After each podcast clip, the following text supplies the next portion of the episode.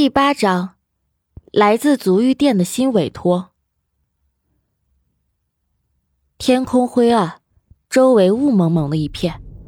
刘长乐呆呆的站在一座木头搭建的高塔上，看着下方黑压压的人群，不分男女老幼，一个个面容呆滞的人自四面八方走到高台下，直挺挺的倒下去，像一堆干柴以高台为中心铺陈开来。越积越高，当人堆堆到木架三分之一高时，一支火箭自远处飞来，落到人堆上，迅速燃起了一片血红的火焰。火焰燃烧间，尸骸扭曲变形，一只只枯干的手臂无声地冲高台上探去。明明寂静无声，却有无数道惨嚎直往刘长乐耳中钻去，让他头痛欲裂，忍不住捂耳发出一声尖叫。火焰越升越高，高台在烈焰中摇摇欲坠，心脏剧烈的跳动着，恐惧压得刘长乐喘不过气。他急切的四下张望，却找不到逃生的办法。身后传来一声呼唤，刘长乐回头，只见身后不知何时立起两根木桩，一个披头散发的男人呈大字状，被铁链捆住四肢，绑在木桩上，双手双脚也被铁钉钉死。血液沿着木桩涓涓而下，染红木台。男人穿着一身黑袍，脸上戴着一个纯金的面具，在妖艳的血红色火焰下闪烁凛冽的光芒。右腰上挎着长剑，彰显着剑客的身份。阿乐，刘长乐看着垂死的男人，觉得格外的熟悉，还有强烈的亲近感，却又想不起来究竟跟他有什么关系。啊！你是谁？男人抬起头看着刘长乐，情绪激动的晃着铁链，痛苦的重复道：“我是谁？呃，我是谁？我到底是谁？阿乐，你告诉我，我到底是谁？”木桩在剧力晃动下发出咯吱的声音，刘长乐下意识的后退一步。轰隆一声，沸腾的血焰似以尸体为燃料，窜上摇晃不止的高台。在被血焰点燃的刹那，刘长乐听到男人最后的嘶吼：“小心，小心有纹身的人！”刘长乐骇然地睁开双眼，挣扎间摔下沙发。这一惊吓才让他彻底的回过神来，意识到自己正躺在侦探社的沙发上，梦里的情形快速的模糊淡化。只清晰的记得有人在提醒自己有纹身的人，这让他瞬间回想起昨天在马志军臂膀处看到的那个诡异的纹身。他大口的喘了几口气儿，心悸的感觉才渐渐的散去。夏季，天亮的很早，才刚过五点，恼人的晨光就透过玻璃照进了店里。街上传来垃圾车的音乐声，环卫工的大扫把在哗哗的作响。早起的打工人已经奔向各个早餐摊儿，喧嚣的声音不停的往耳中钻去。市井中热闹的生活气息又唤醒了新的一天。睡是睡不着了，刘长乐无神的看了会儿灰色的天花板，将昨天发生的事情回想了一遍后，就果断跳下沙发，掀开帘子，走进了卫生间。他解决完个人卫生，洗漱好，关上卫生间的门。只见魏正义四仰八叉的躺在行军床上，流着口水，打着鼾。他就摇了摇头，一个人出了侦探社。刚推开门，就看到一个穿着薄纱式的吊带透明裙、涂着红艳嘴唇的女人站在路边，指尖夹着根细长的女士香烟，不时的偷眼打量着侦探社。女人的年纪不大。应该在三十岁左右，以城中足浴店普遍八二年学生妹的配置来说，还算年轻。她身材丰满，脸上擦着厚厚的粉底，看起来惨白惨白的，黑眼线过浓，右眼角晕染开来，像是一抹泪痕。裙子领口很低，露出一抹吸引人的丰满雪白。看到刘长乐出来之后，那女人显得有些慌张，她急忙将脸扭到一旁。侦探社右边足浴店的拉闸门打开一半，有人正在打扫卫生，扫出来了一堆的烟头、纸巾和计生用品的包装。显然，这个浓妆艳俗的女人正是那间足浴店的员工。刘长乐虽并不歧视这个行业，但也不打算跟他们产生交集。稍一打量，就往前方一家牛肉汤的饭馆走去。心满意足的吃完早饭，又给魏正义也打包了份外卖后，就原路返回，慢悠悠的向侦探社走去。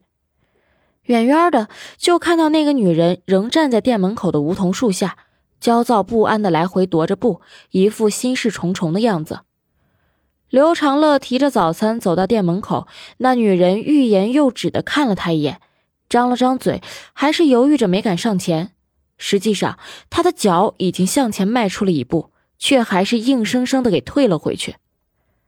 将装着牛肉汤和饼丝的外卖盒放到办公桌上，从饮水机中接了杯水，慢条斯理的喝了半杯之后，刘长乐还是转身推开玻璃门，向女人走去。可能是读书读得太久，又一直待在学校这种相对平和的环境，除了几段无疾而终的恋情之外。刘长乐基本上是没有受到过大的挫折，直白点说，就是没被社会教育过，所以总是太容易为他人着想，性格也太过温和，做事不够果断。魏正义性格冲动，为人直爽，没什么心眼儿。胜在警局中工作过几年，形形色色的人见过很多，社会阅历远比刘长乐要丰富，做起事儿来也是粗中有细，不大好糊弄。归根结底，两个人的性格都是吃软不吃硬。别人敬我一尺，我就敬人一丈。谁要是敢来硬的，那就硬刚到底。就算碰个头破血流，也绝不会皱一下眉头。客观评价，这俩人就是烂好人，有原则的烂好人。这也是两人能够做这么多年兄弟的原因。所以啊，在内心纠结了片刻之后，刘长乐还是决定出去问个清楚，哪怕。这预示着麻烦。走到女人面前，刘长乐直截了当的问：“我看你在这站了好一会儿了，请问是有什么事吗？”女人的双手局促不安的搅在一起，轻咬下了嘴唇，眼神一阵闪烁。沉默许久，她才扬起脸看着刘长乐说：“你们是侦探社，就是什么麻烦事情都能帮忙解决的那种侦探社吗？”没错，刘长乐点点头，回道：“我们的业务覆盖范围很广，核心就是为委托人的需求服务。当然，前提是合理合法，不违背公序良俗。”从昨天开始才被迫营业的刘社长，根本就不清楚私家侦探的具体服务范围。不过，所有服务行业都是一样的，就是用自己专有技能解决顾客的合理需求。他这么回答也没毛病。搭上枪后，女人紧张的情绪也渐渐的稳定下来，用带着外地口音的普通话问：“呃，我想让你帮我找个人，要多少钱呢？”两人站在门口的树下，显得有些奇怪，尤其是过往的行人总会投来暧昧不明的目光，这让刘长乐有些不自在。魏正义还在睡觉，他也不好把女人请进去谈话，他只得往前再挪了两步，靠着梧桐树，给行人留下一个莫测高深的背影。稍微一思索，刘长乐就解释道：“找人的委托我们也可以接，至于收费标准，得按实际情况来算。在本市范围内找人，无需太多差旅费，费用会低一些；要是到外地找人，那费用可就高了。所以。”话还没说完，那女人就高兴地说：“ 我就是洛城找人，两千块够不够？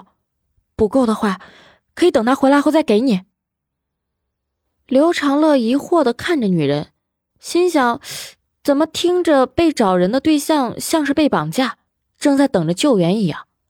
女人反应过来自己还没有把话说清楚，不好意思的笑了笑，嗓音暗哑的说：“呃。”我想请你帮我找一个姐妹，她叫秦佳薇，家是本地的。昨天晚上，嗯，她接了个，嗯。说到这里，女人瞥了眼足浴店，压低声音说道：“薇姐接了个私活，我就联系不上她了。我不放心打到她家里，她家人说她就没有回去，我就告诉老板娘，老板娘让我不要多管闲事儿，就就当就当薇姐从来没在这家店干过。我看到电视上演的私家侦探都特别厉害，就想请你帮忙找人。听女人说完，刘长乐感觉有些奇怪。足浴店不让报警很正常，毕竟见不得光，做事儿啊也会尽量低调一些。干他们这一行的，人员流动很寻常，很多人在一家店干的不舒服了，就会到别的店里去做。奇怪的点在于，秦佳薇是本地人。通常啊，做这一行的女人都会有多远去多远，不仅要避开同乡，还会用化名，就是为了给自己留个体面，日后啊也好回归家庭。此外，本地人通常有房，也有亲朋好友照顾，生活压力相对较小，不为生计所迫的生活，基本上不会选择这一行。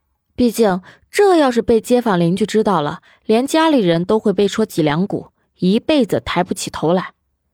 这种失踪案有些麻烦，社会关系太复杂。想想自己跟魏正义还得去找小白，不想生事的刘长乐就道歉的说：“啊，实在不好意思，我们侦探社就两个人，手里还有一个委托在忙，实在抽不出时间帮你找人。